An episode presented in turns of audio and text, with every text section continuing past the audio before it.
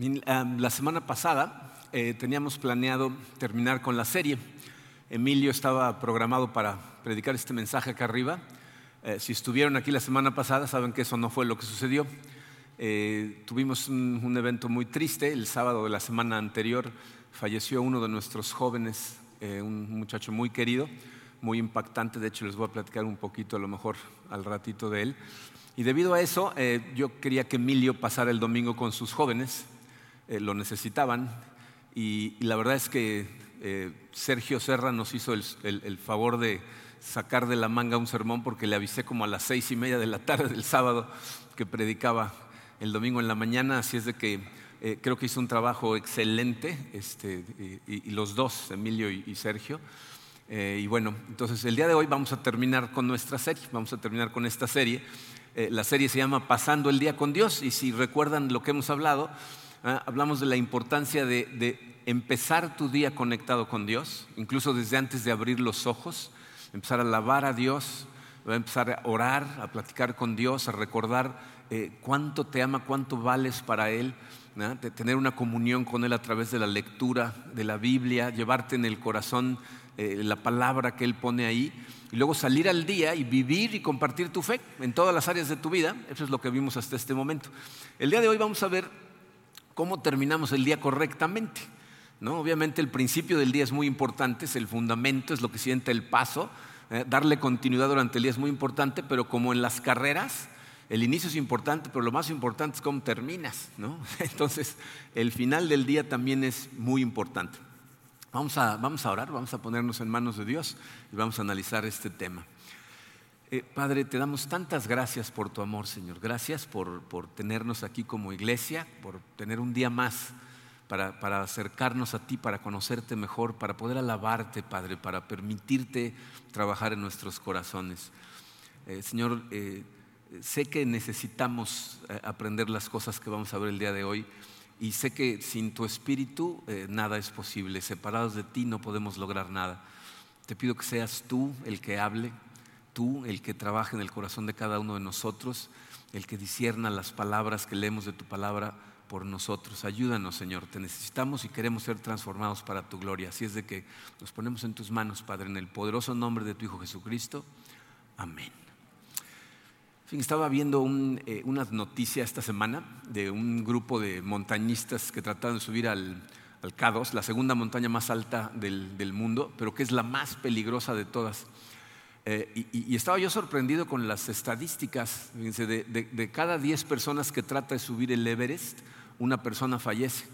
Pero esta otra montaña, de cada 10 personas, 6 fallecen. O sea, es una montaña peligrosísima. Pero ¿saben cuál fue la estadística más impactante? ¿Saben cuándo son la mayor parte de los decesos? En el descenso. O sea, no es subiendo, no es tratando de llegar a la cima, sino cuando, cuando empiezan a bajar porque para el momento en que llegan a la cima están tan fatigados física y mentalmente, eh, empieza a afectarles el mal de la montaña y entonces eh, cometen errores, hacen cosas que normalmente no cometerían por la fatiga y entonces muchísima gente se muere, pero en el descenso. y estaba pensando en estas cosas porque me doy cuenta que es algo muy similar a lo que nos pasa a nosotros en nuestra vida cristiana. O sea, empezar el día como, cristiano es, la parte más fácil, ¿no? O sea, pues tú estás en tu cama con los ojos cerrados, ¿no? Puedes hacer tu oración y decirle, Señor, hasta el momento no he cometido ni un pecado, pero estoy a punto de levantarme, así es de que, no, o sea, todo está, está muy tranquila la conexión, ¿no? Llevar el paso, salir de tu casa es un poco más complicado, pero me doy cuenta que eh, uno de los riesgos más altos sucede al final del día. Durante el día, normalmente nosotros vamos a lugares a donde vamos por compromiso. ¿No? Vas a la escuela, vas al trabajo, tienes que ir, ¿no?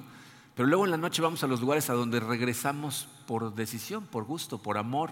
A lo mejor regresas a tu casa con tu familia o a lo mejor antes de ir a tu casa conectas con un grupo pequeño o, vas a cenar con un grupo de amigos.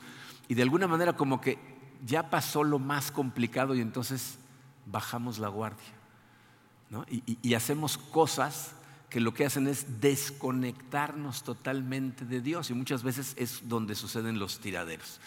Y en el día de hoy vamos a dividir este mensaje en dos partes, de hecho casi casi son dos mensajes, por eso tienen tanta información en su programa. La primera parte vamos a analizar tres acciones que necesitamos hacer para terminar el día. Así como hemos visto tres acciones en la mañana, dos acciones durante el día, este, tres estas van a ser tres acciones que tenemos que hacer para, para terminar correctamente el día. Y luego quiero hacer un análisis de por qué todo esto que hemos estado estudiando es tan importante. ¿Okay?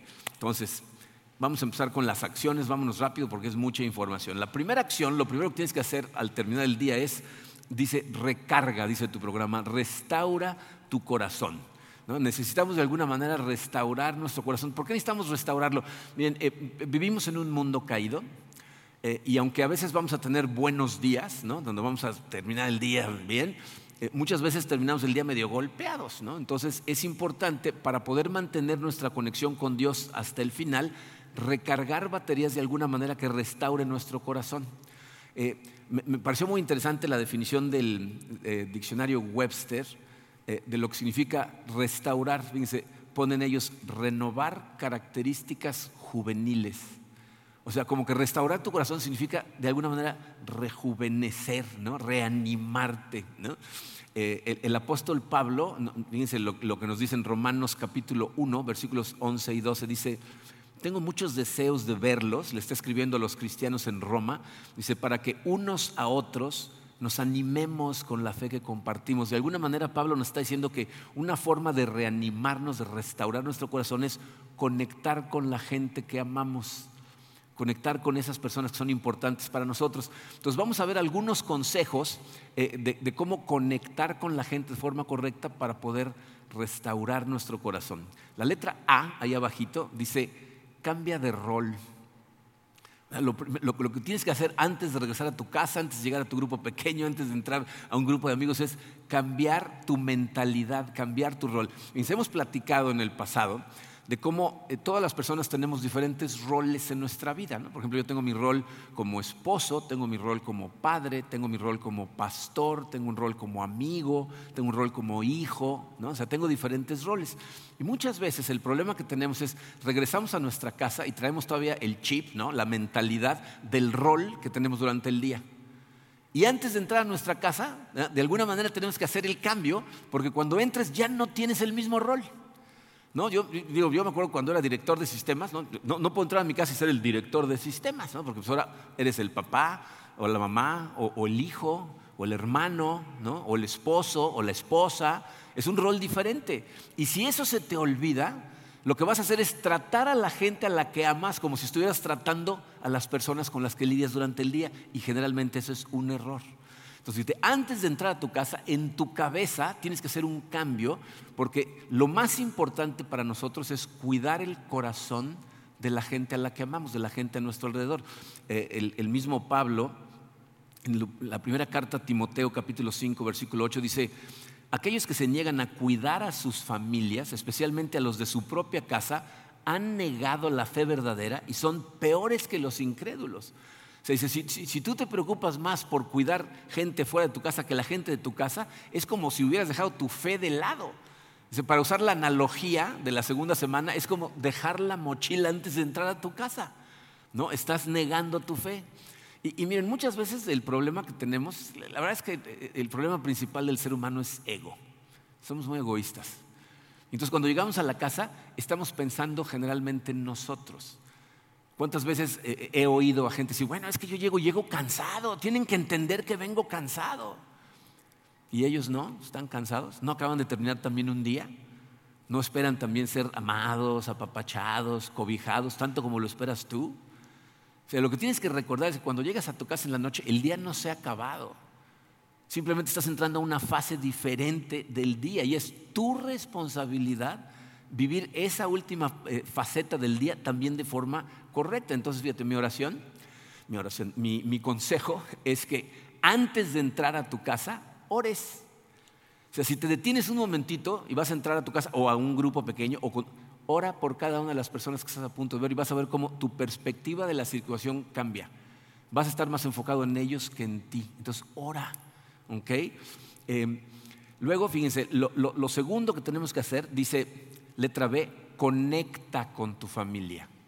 O sea, cuando nosotros regresamos de pasar el día fuera de, nuestra familia, es importantísimo que cuando regreses también conectes con ellos. De alguna manera, de las cosas que vimos eh, en la segunda semana, saliendo y viviendo el día, también se aplican para esta parte. O sea, tienes que seguir viviendo y compartiendo tu fe.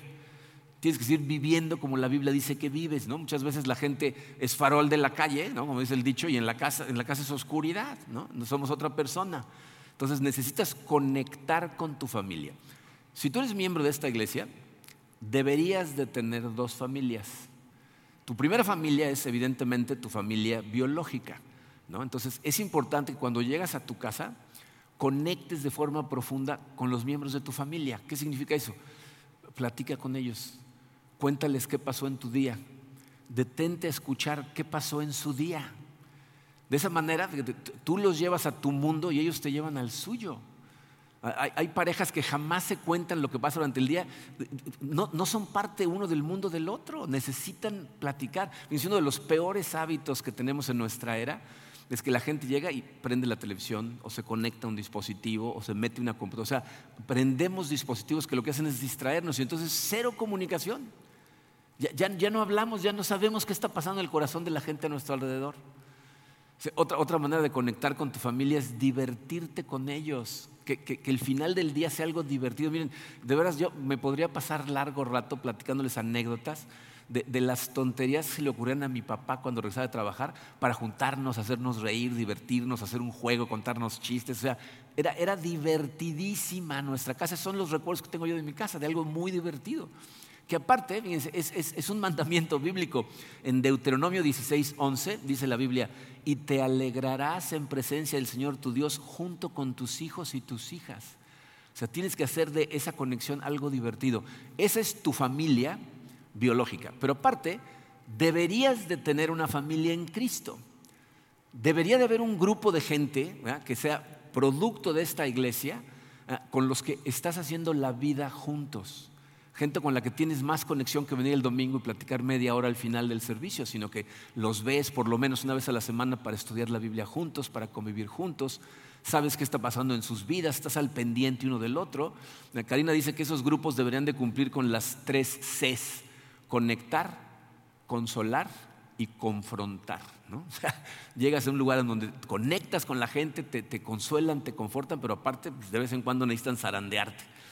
Hebreos 10, 24, 25 dice, preocupémonos los unos por los otros a fin de estimularnos al amor y a las buenas obras no dejemos de congregarnos como acostumbran a hacerlo algunos, sino animémonos unos a otros. Dice, ese estímulo al amor y a las buenas obras y, ese animémonos mutuamente no puede pasar aquí.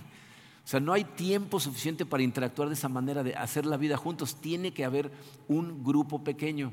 Ahora, una rápida llamada de precaución. Yo sé que hay gente que tiene grupos de amigos con los que pasa tiempo fuera de la iglesia en donde ninguno de ese grupo es miembro de la iglesia o de ninguna otra iglesia, ¿no? Son un grupo de amigos del mundo.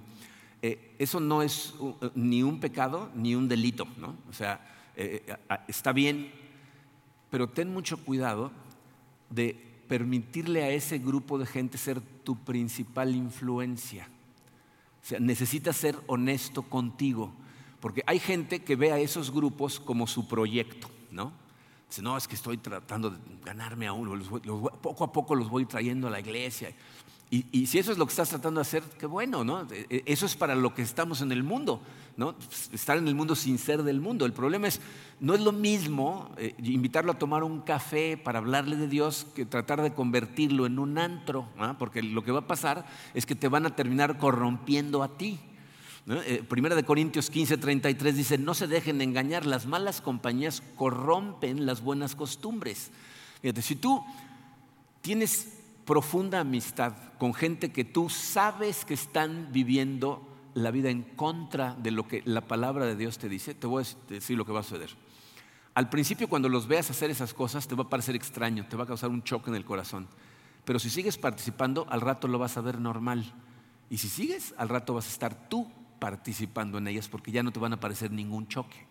Entonces, eh, aunque yo sé que este versículo es uno de los versículos que más nos cuestan trabajo, especialmente cuando empezamos nuestro caminar en Cristo, porque la gente dice, pero mis amigos, o sea, tengo que cortar mis amistades, no es lo que te estoy diciendo. Te estoy diciendo que abras los ojos, que te conectes más con Dios y con gente de esta iglesia, porque mientras más conectado, más vas a notar las cosas que no deberían de suceder. Y va a llegar el momento en que tú mismo digas, ¿qué tengo que estar haciendo aquí? O sea, ¿qué necesidad tengo de estarme exponiendo a estas cosas? Tú solo lo vas a ver. Pero bueno, si verdaderamente este, quieres terminar el día conectado, necesitas ser consciente de que cambian tus roles y cuando estés ahí, vive, conecta, eh, vive como cristiano aún en estos lugares. ¿ok? La segunda acción dice, reflexiona. ¿De qué está hablando? Necesitamos examinar el día. Ya, te conectaste con tu familia, ¿no? ya tuviste una buena interacción con ellos. Ahora, antes de irte a dormir, necesitas hacer un pequeño examen eh, mental de lo que pasó en tu día. Dice, em, en Lamentaciones capítulo 3, versículo 40, dice el profeta Jeremías, hagamos un examen de conciencia y volvamos al camino del Señor. Eh, si entiendes el contexto en el que está pasando este versículo, te darás cuenta de la importancia de esa examinación.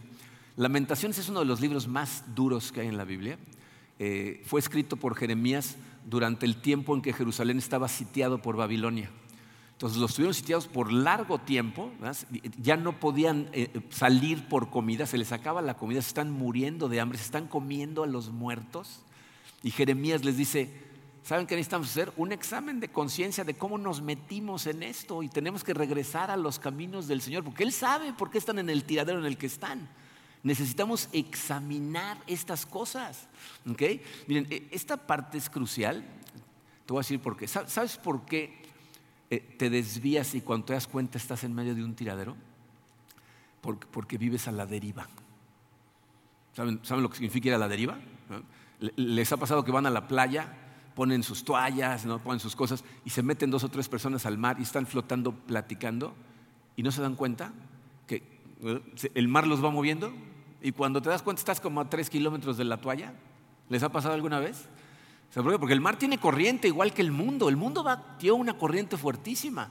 Entonces, en el mar, si no estás volteando a ver la toalla cada rato y regresándote al lugar correcto, cuando te das cuenta ya estás lejísimos. Y lo mismo exactamente le pasa a muchos cristianos. No se dan cuenta porque van a la deriva. ¿Cómo puedes evitar ir a la deriva? Tienes que estar consistentemente examinando tus acciones y tus motivaciones en comparación a la Biblia, que es el ancla, es la toalla. ¿No? La Biblia te, va a decir, mira, así deberías vivir, así estás viviendo. Entonces necesitas examinar tu comportamiento y hacer varias cosas con, ese análisis. Para empezar, letra A dice, reconoce lo que hiciste mal. ¿Ah? Haces tu examen de conciencia y tienes que analizar las cosas que hiciste mal. Miren, a ninguno nos gusta reconocer cuando estamos equivocados. Somos seres orgullosos, y nos choca que nos digan que estamos mal y, nos choca aceptar que estamos equivocados. Pero tienes que entender esto. El primer paso para resolver un problema es aceptar que hay un problema. O sea, si tú no aceptas que, que, cometiste un error, pues no hay comportamiento que cambiar y lo que vas a hacer es repetir y repetir y repetir y repetir el comportamiento una y otra vez. Y vas a estar haciendo lo que te está causando dolor y problemas, ¿ok? Entonces tienes que ser honesto contigo y en comparación con la palabra decir, ok, ¿Qué cosas sé que estuvieron mal? Algunas de esas cosas, fíjense, hay gente que tenemos el corazón endurecido y lo que vas a necesitar es revelación de Dios. Entonces pídele en oración, dile Señor, voy a analizar mi día, que salten a mis ojos, por favor, las cosas que hice mal. ¿Ok?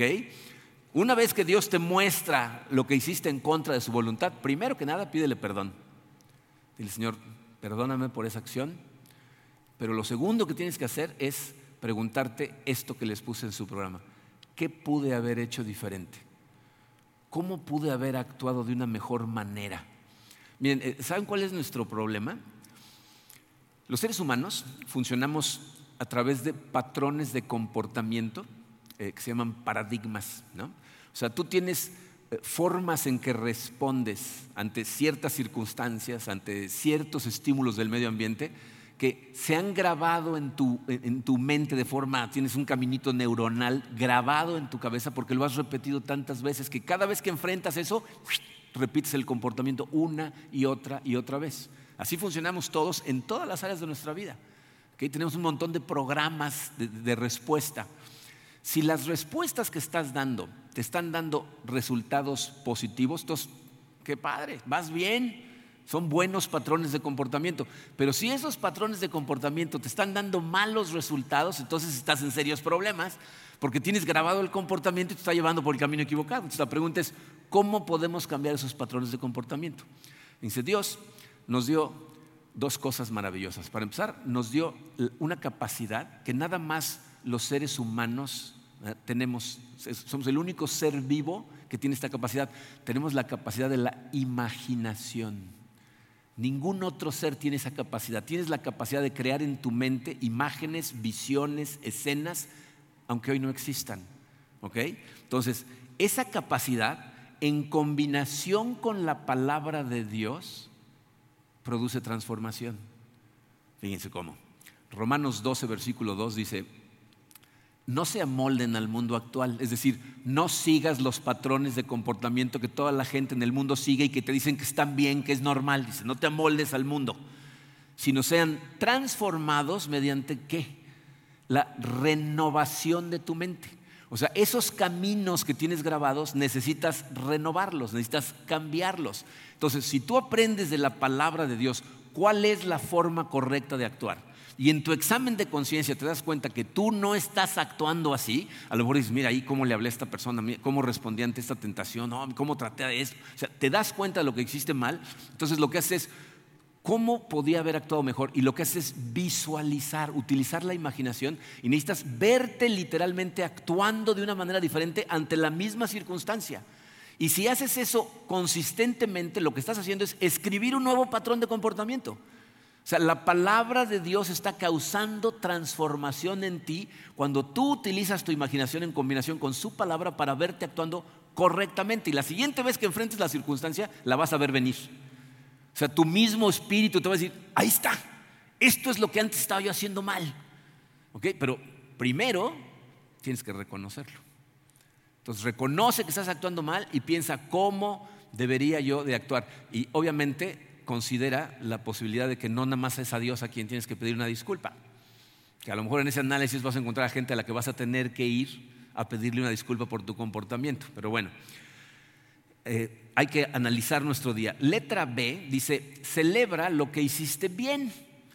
¿No? O sea, esto, esto también es muy importante. Necesitas aprender a celebrar cuando de repente en tu examen del día a lo mejor ves una acción y dices, aquí enfrenté esta situación que antes me hacía caer antes actuaba yo mal, pero actué bien. En ese momento, Señor, gracias a Dios porque tú eres fiel a tus promesas. Estás transformando mi corazón, me estás ayudando a actuar de una manera diferente. Estás quitando tentaciones que antes me mataban, ¿no? antes me tropezaban y ahora no me están haciendo tropezar. Gracias, Señor, y celébralo. Les voy a decir por qué es importante. Eh, ya se dieron cuenta, me imagino, que el camino espiritual, el crecimiento espiritual es lento. ¿Ya se dieron cuenta de eso? ¿O no? O sea, crecer espiritualmente es como el crecimiento físico. ¿no? O sea, tú no te das cuenta que vas creciendo. Cuando eres niño, el niño no se da cuenta. ¿Quién se da cuenta que va creciendo? Uno que lo ve a los dos años y luego regresa a los 15 años después y lo ve para arriba. No, no mira cómo crece. Igual espiritualmente. Tú a través del día a día no te das cuenta de tus cambios, pero yo imagino que a algunos de ustedes les ha pasado algo que me ha pasado a mí, que de repente te encuentras con amigos que no has visto en 15 años, 20 años, te dicen, ¿qué te pasó? ¿No? y tú dices, ¿qué me pasó? De que pues, te, comportas de forma muy extraña, es muy diferente a como te conocíamos. O sea, el que se da cuenta es el que te ve ahora, a diferencia de cómo estabas cuando empezaste a caminar de la mano de Dios. Y el problema es que el crecimiento es tan lento que si no estás constantemente analizando que sí estás cambiando y celebras las victorias, es muy posible que te desanimes, porque piensas que no estás creciendo. Y la verdad es que no es posible estar en contacto con la palabra de Dios y no crecer. Pero tienes que estar en contacto con su palabra. Tienes que estar en contacto con Él. Y la letra C dice, nota las acciones de otras personas. O sea, tienes que ser consciente de lo que está haciendo otras personas. Porque miren, eh, hay gente a tu alrededor que también está haciendo un esfuerzo por cambiar. También están tratando de hacer las cosas mejor. Y lo mejor que puedes hacer para esas personas es reconocérselos, mencionarlo, decirlo. Eh, los psicólogos nos dicen que la gente repite los comportamientos que se les reconocen. ¿No? Eso le enseñan mucho a los papás. reconócele a tus hijos por lo que hacen bien y entonces cada vez lo van a querer hacer mejor.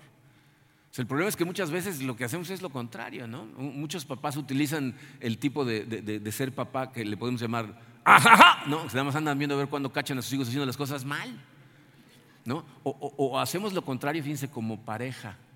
Cuando una pareja tiene cierto tiempo teniendo problemas y problemas y problemas, de repente vienen a la iglesia, oyen un mensaje en donde el pastor les dice, traten de comportarse como la gente decente, ama a tu mujer, ama a tu esposo, y uno de los dos trata de amar al otro, y, ay sí, que es porque el pastor lo dijo, payas, ¿no? O sea, en lugar de reconocerle lo que está tratando de hacer, aparte nos burlamos, ¿no? Lo que tienes que hacer es felicitar a la gente. Eso es lo que hace el apóstol Pablo. Si leen las cartas del apóstol Pablo, eh, al principio de sus cartas, si se entera de algo positivo de una iglesia, lo primero que hace es reafirmarlos mencionando lo positivo. Vean, por ejemplo, el inicio de Colosenses 1, eh, en versículos 3 a 4, dice, siempre que oramos por ustedes, damos gracias a Dios, el Padre de nuestro Señor Jesucristo, pues hemos recibido noticias de su fe en Cristo y del amor que tienen por todos los santos. Le está diciendo, ya nos enteramos que son amorosos con la gente a su alrededor.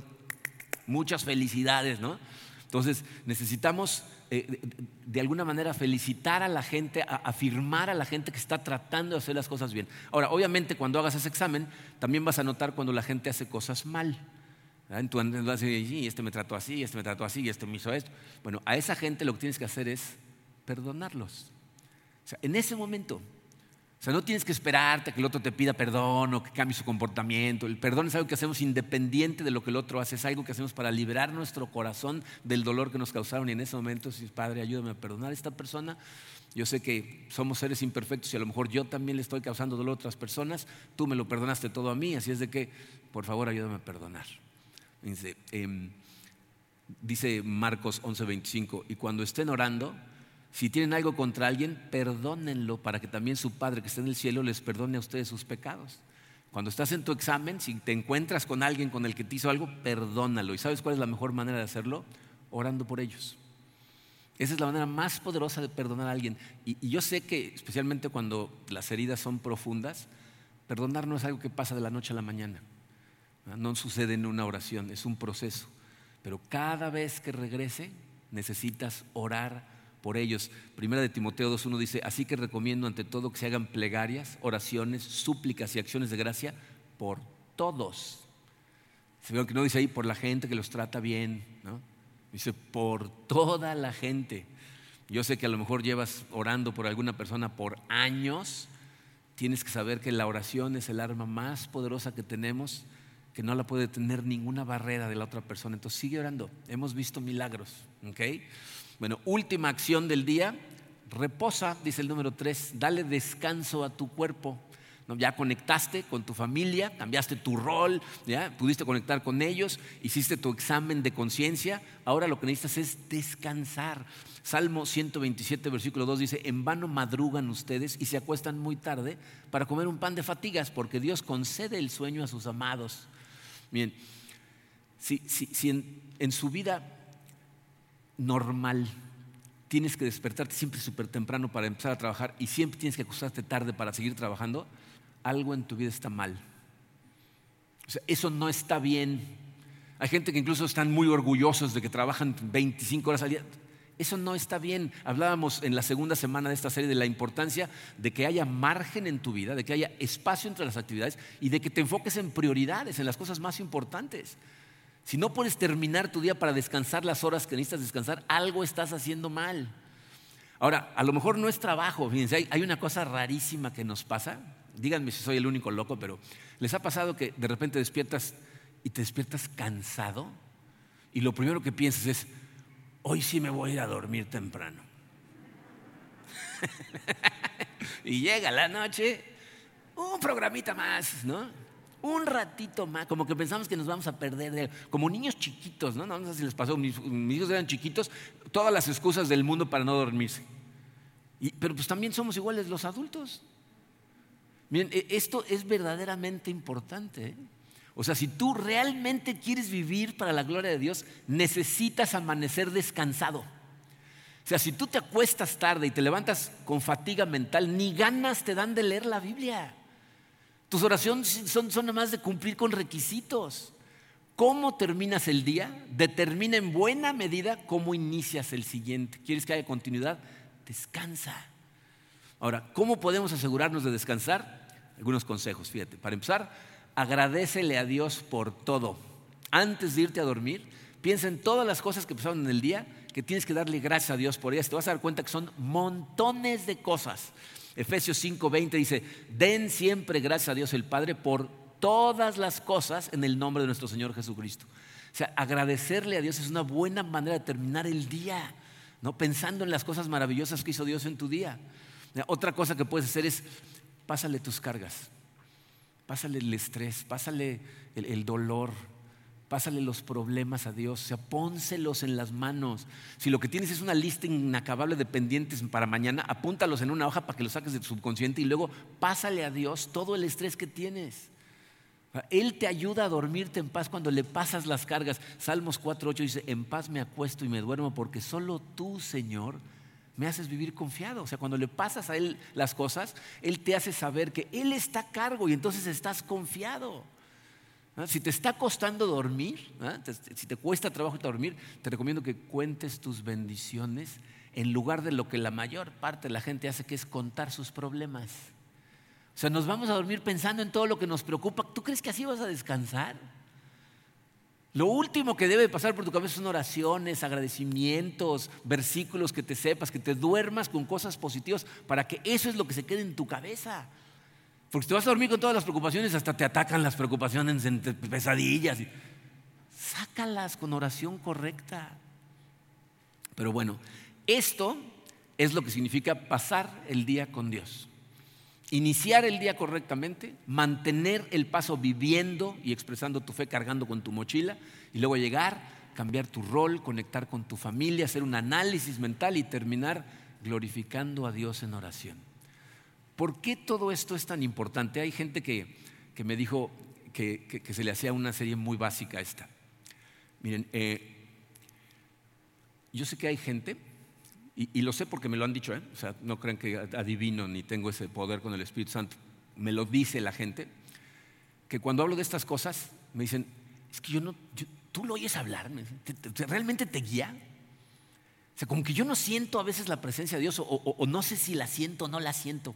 O sea, hay gente que no, no ha experimentado la presencia de Dios, le cuesta un trabajo experimentarla y entonces se preguntan, ¿será real? ¿Será incluso necesario?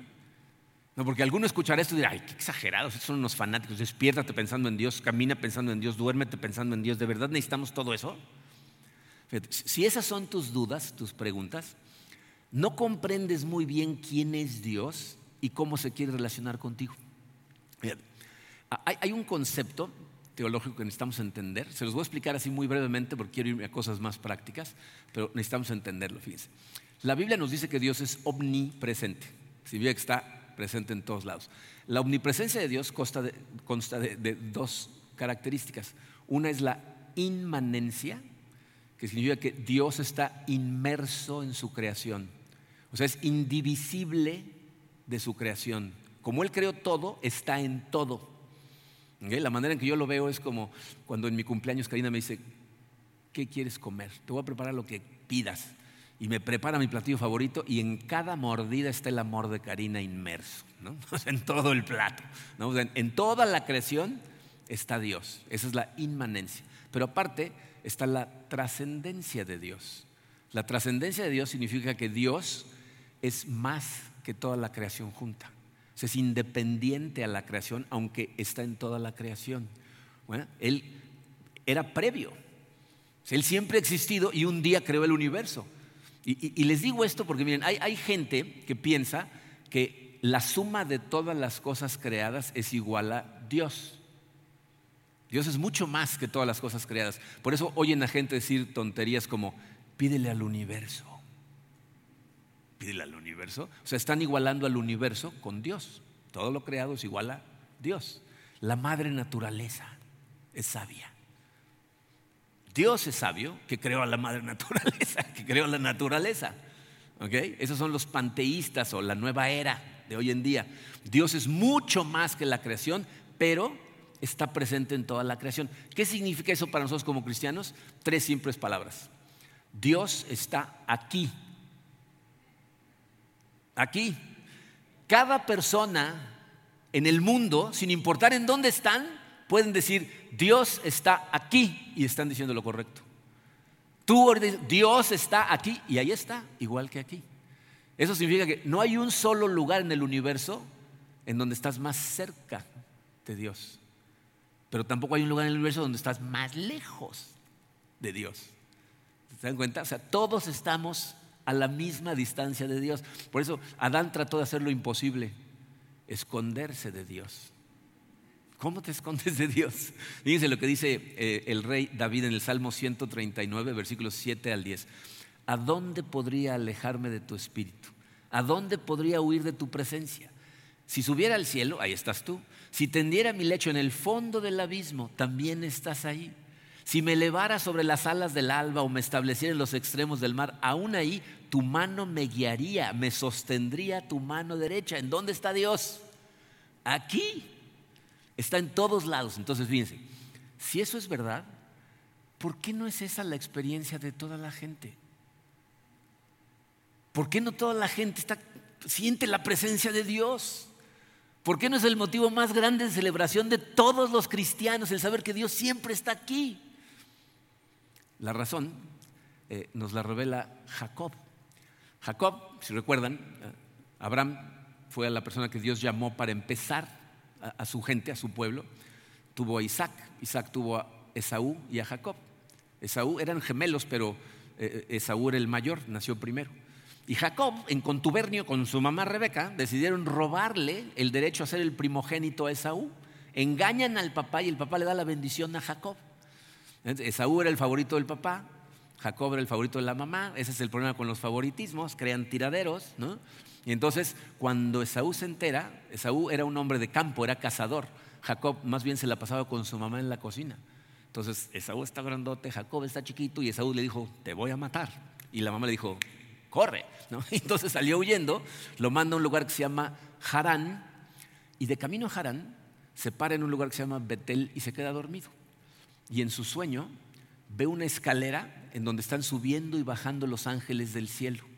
Y después de estar viendo esos ángeles, Dios, de una visión de Dios parado junto a él, que le hace exactamente la misma promesa que le hizo a su abuelo Abraham. Le dijo, a través de ti voy a bendecir a todas las familias de la tierra y toda esta tierra que ves desde el norte al sur y el este al oeste, toda va a ser para la gente tuya. Y entonces Jacob se despierta y dice estas memorables palabras en Génesis 28, 16, ciertamente el Señor está en este lugar y yo no lo sabía. ¿Qué nos está diciendo Jacob? Jacob no ha pasado un segundo de su vida en un lugar en donde no estaba Dios, ni uno, pero él no lo sabía. Ese es el problema con la mayor parte de la gente. No sabemos o no somos conscientes de que Dios está aquí todo el tiempo. Pero bien, esto nos revela, nos enseña algo muy importante la presencia de Dios y la manifestación de la presencia de Dios son dos cosas diferentes. O sea, una cosa es que esté aquí y otra cosa es que se manifieste y podamos sentir su presencia. Entonces les puse dos pensamientos en su programa. El primero dice, Dios está presente aunque no seas consciente de ello. O sea, Dios está aquí. En este momento, lo notes o no lo notes, Dios aquí está. Pero, dice el segundo pensamiento, Dios se manifiesta solo cuando somos conscientes de su presencia.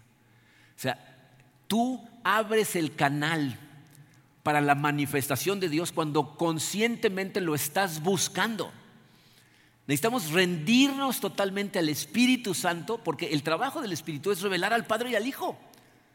Pero necesitas estarlo buscando. E, esa manifestación de la presencia de Dios es lo que hace la diferencia entre un cristiano nominal y un cristiano real. ¿Saben lo que es un cristiano nominal? El que es cristiano por nombre. Se cuelga el letrerito. Tú que eres cristiano, tiene su pescadito en el coche, su crucifijo, su camiseta, ¿no? Soy cristiano. Un cristiano real es una persona que está llena del Espíritu Santo, conectada consistentemente con Dios, de manera que vive su forma, su, su vida de forma diferente y refleja la luz de Dios con el amor que muestra por la gente a su alrededor. Acuérdense de una cosa importantísima. Amar a alguien no significa nada más tratar bien a alguien. Amar a alguien significa hacer lo que más necesita esa persona, darle lo que realmente necesita, no lo que quiere. ¿Ok? Entonces, un cristiano real se pasa la vida amando a la gente a su alrededor de forma que impacta totalmente la vida de la gente a su alrededor. Este jueves tuvimos el servicio eh, de celebración de vida de Josma, el, chico que falleció hace una semana. Eh, lo tenemos grabado, si tienen oportunidad, véanlo en, nuestra página, de, eh, creo que está en Facebook. Es impactante los testimonios de la gente que pasó a hablar de él. Todos los que pasaban a hablar de él, excepto por uno, eran adultos. Y su testimonio fue, impactó mi vida de una manera tan imponente, es increíble.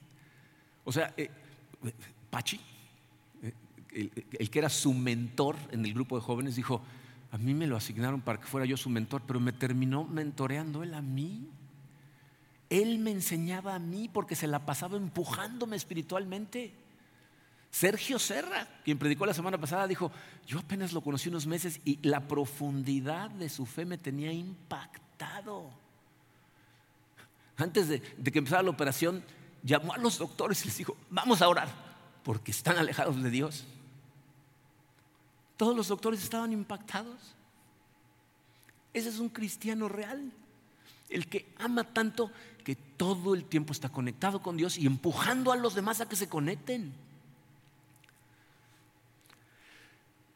Necesitamos entender lo que estas cosas significan. Dios aquí está. Fíjate, el acercamiento de tu corazón hacia Dios o de Dios a tu corazón no es, no es una cuestión de distancia física. Eso yo creo un error que cometemos, ¿no? Yo oigo a gente que dicen, hijo, es que yo siento a Dios como a un millón de kilómetros. No es una cuestión de kilómetros, es una cuestión de experiencia. De si experimentas su presencia o si no la experimentas. Porque Dios se manifiesta. Y entonces puedes experimentar su presencia. Él en ese momento aquí está y tú o lo estás experimentando o no lo estás experimentando. Pero si no lo experimentas no es porque esté lejos.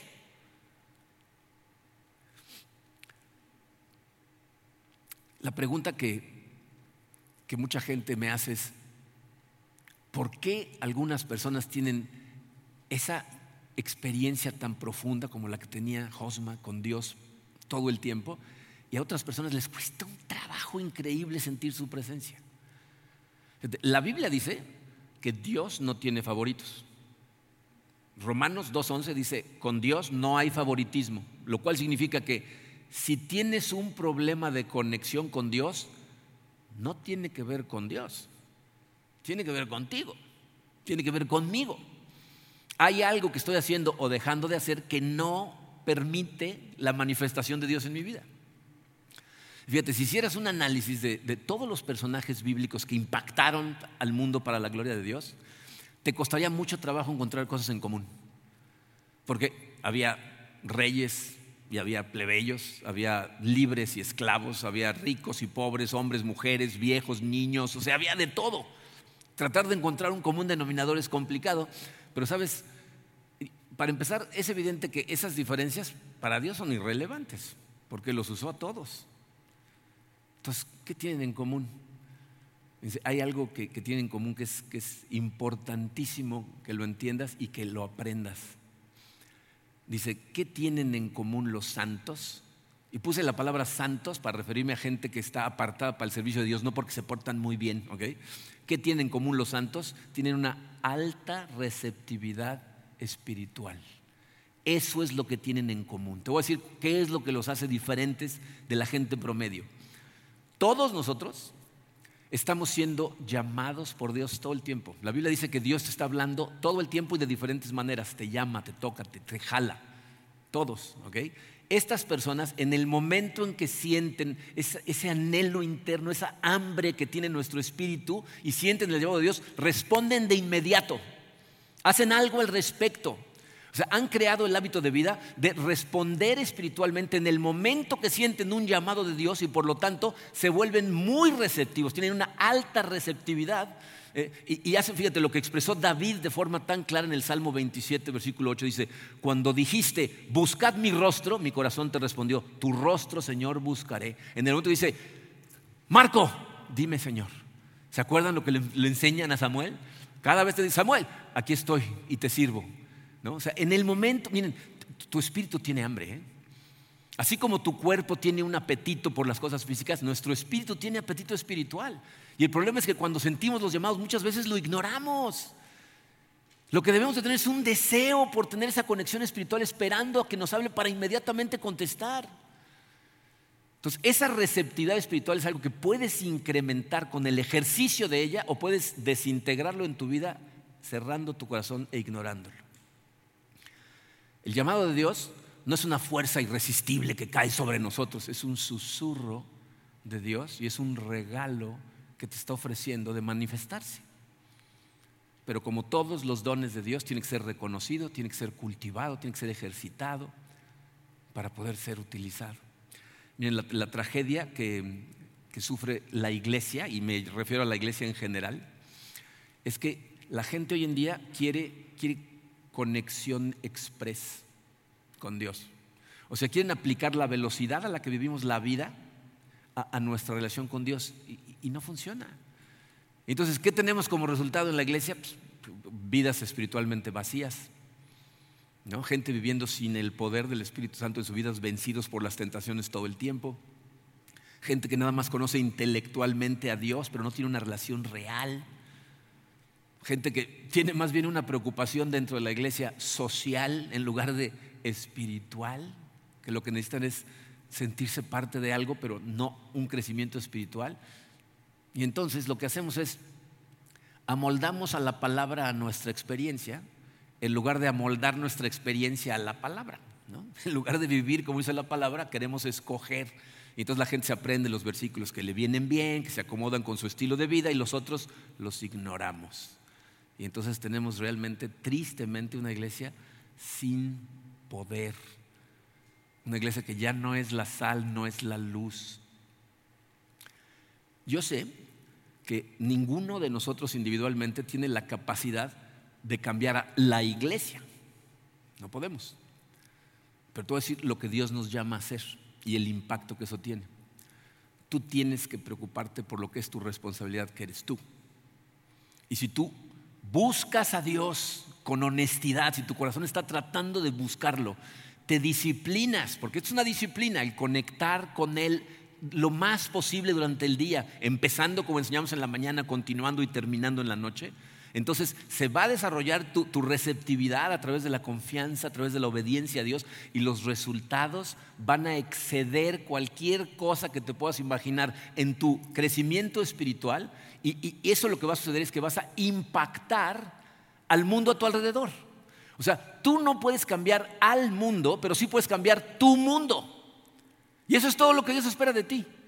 Que la gente que te queda a tiro, esa gente sea impactada por la luz que reflejas de Él en las vidas de ellos y haya transformación. Entonces estamos siendo luz y estamos siendo sal. ¿Te das cuenta ahora de la importancia de esta serie que parece tan básica?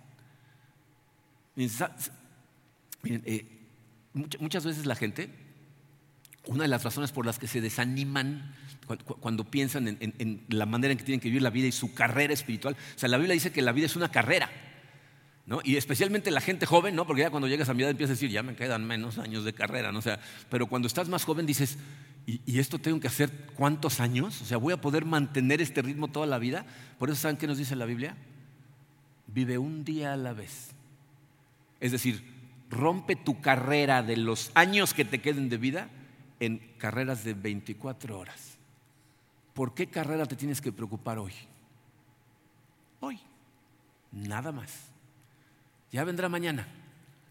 Pero si tú hoy te conectas, lo alabas, metes versículos a tu corazón, sales, vives tu fe, amas a la gente, terminas, te conectas, analizas, descansas y ahora te preocupas por mañana, cuando te des cuenta, tu vida va a haber sido radicalmente transformada para la gloria de Dios y va a tener un impacto profundo en la gente a tu alrededor. Esa es la importancia de un día con Dios. El único que tienes. Vamos a orar. Padre, eh, te damos gracias Señor por tu palabra, te damos gracias por las enseñanzas que nos traes, que, a veces Señor parecen cosas tan simples, cosas tan básicas, pero que efectivamente son la base. sin ellas pues no podemos construir nada encima. Tú eres el fundamento, Padre. Tu palabra nos lo dice que tenemos que construir sobre el fundamento que es Cristo. Eh, y necesitamos tu ayuda, Señor. Ayúdanos, Padre, de hoy en adelante a vivir nuestros días de esta manera. Amanecer pensando en ti, alabándote, dándote honra y gracia y, y, aprender de tu palabra y estar en comunión, en oración, recordar el amor que nos tienes antes de salir de nuestra casa, Señor. Danos la fortaleza, Padre, para vivir nuestras convicciones, para transmitir nuestra fe, sin miedo, Padre, y a terminar nuestros días correctamente, llegando a amar a la gente, eh, que, es a la que más amamos, Padre, y muchas veces llegamos con las sobras de la energía del día y es a los que menos tratamos bien. No nos permitas caer en esa trampa, Señor, ayúdanos a recargar nuestro corazón antes de entrar a nuestras casas y conectar profundamente con la gente que amamos. Queremos ser luz para ti, Señor. Te pido para cada una de las personas que está escuchando estas palabras, que abramos nuestro corazón a ti, que te permitamos inundarnos con tu Espíritu Santo y que nos ayudes a tener esa, necesidad, esa sed de ti que nos empuje a buscarte todo el tiempo, Señor. No nada más cuando la estamos pasando mal, sino en todo momento del día. Usa esta iglesia, Señor. Úsanos a nosotros. Úsame a mí. Te pedimos todas estas cosas, Señor, en el poderoso nombre de tu Hijo Jesucristo. Amén.